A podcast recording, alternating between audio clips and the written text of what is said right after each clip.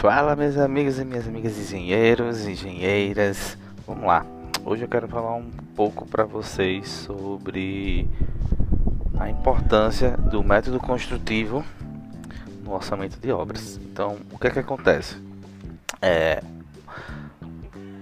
muitas vezes quando a gente vai começar uma obra, a gente a gente fica preso em algumas questões por exemplo, em como iniciar um orçamento.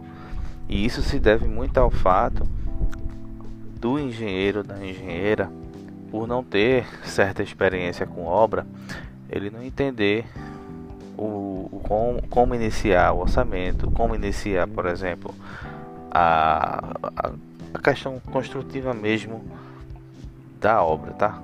Então, por exemplo, você vai executar uma pavimentação, você precisa saber quais são os primeiros passos de uma pavimentação, o que é que vai ser executado ali naquela pavimentação, ou então você vai executar uma casa, pô, tudo bem, quais são as primeiras as primeiras coisas que eu vou ter que fazer para iniciar aquela obra daquela casa, seja ela, sei lá, um corte no terreno, um espalhamento de terra, uma escavação, escavação de sapatas, é, ensaios de, de SPT, etc.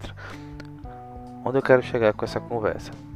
A definição do método construtivo, ela passa a ser a etapa inicial mais importante para a elaboração de um orçamento de obras. Então, essa definição do método executivo ou do método construtivo, ela tem a sua essencialidade justamente porque muitas vezes o orçamentista ele não tem experiência com todo tipo de obra. Então, por exemplo, eu como engenheiro civil estando no mercado aí há mais de 10 anos atuando em construção civil, eu tenho experiência com obras de, de, de edificações como prédios, casas, é, reformas, é, até mesmo construções de, de elevatórias, é,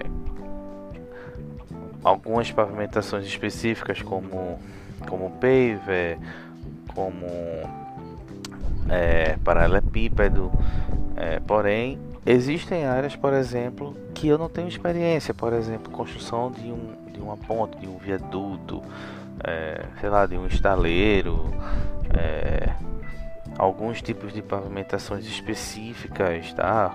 É, então, assim, quando você, engenheiro, vai fazer um orçamento a qual você não tem experiência, relativa naquela área de atuação específica, é importante que você procure ou na internet ou com um profissional habilitado, um engenheiro que tenha experiência naquele tipo de obra, para que ele possa passar para você quais são os métodos construtivos, qual é o passo a passo daquela obra, porque um orçamento ele precisa ter essa cronologia. Então é interessante que a gente sempre faça o orçamento numa ordem cronológica contendo começo, meio e fim é, de forma de forma contínua. Então assim, eu não vou simplesmente sair jogando serviço aleatório.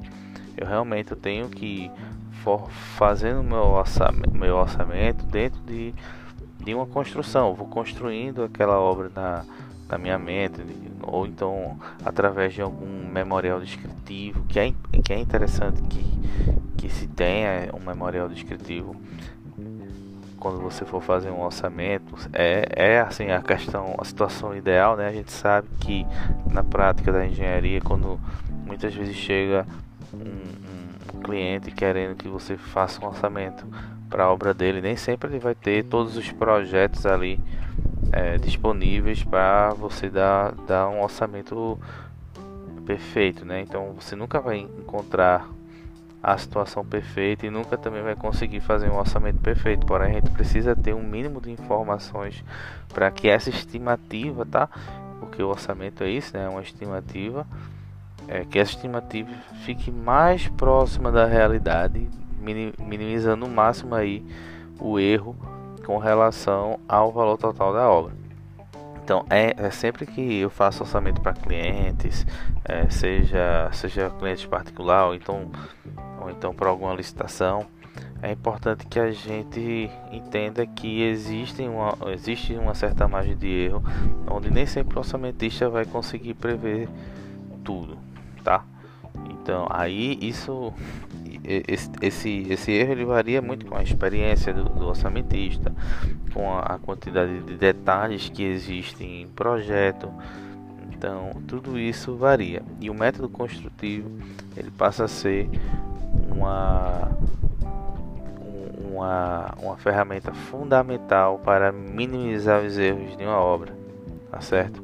Então tem até um, um, um caso que aconteceu comigo, é, por exemplo, de fazer um orçamento de, de uma de uma duela, onde o projetista me deu um projeto estrutural da duela, mas não existia especificação do método executivo daquela aduela.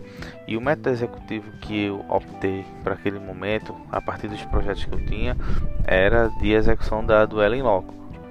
E aí, quando o objeto da licitação já estava é, no meio do processo ali de concorrência, é, um, um engenheiro-chefe chegou para mim e disse: Olha, o método executivo daqui, o que eu pensei é, era fazer, é, sei lá, a construção da duela no canteiro e aí pegaria, fazia o içamento dessa duela já concretada e se montaria no local.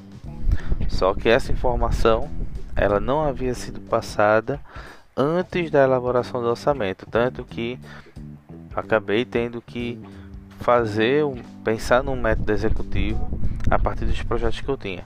Então não existia memorial descritivo, não existia um, um, não, não, existia essa conversa do, do projetista dizendo, olha, eu, eu executei esse projeto, tem que ser executado dessa forma, dessa forma, x, y, etc.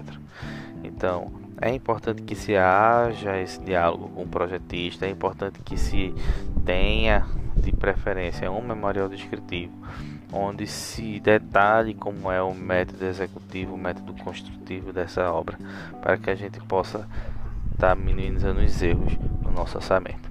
Beleza? Então espero que esse que essa contextualização minha a respeito do método construtivo e a importância do entendimento do método executivo para os orçamentos de obras possam aí tá contribuindo com o orçamento de vocês. Beleza? Valeu, pessoal.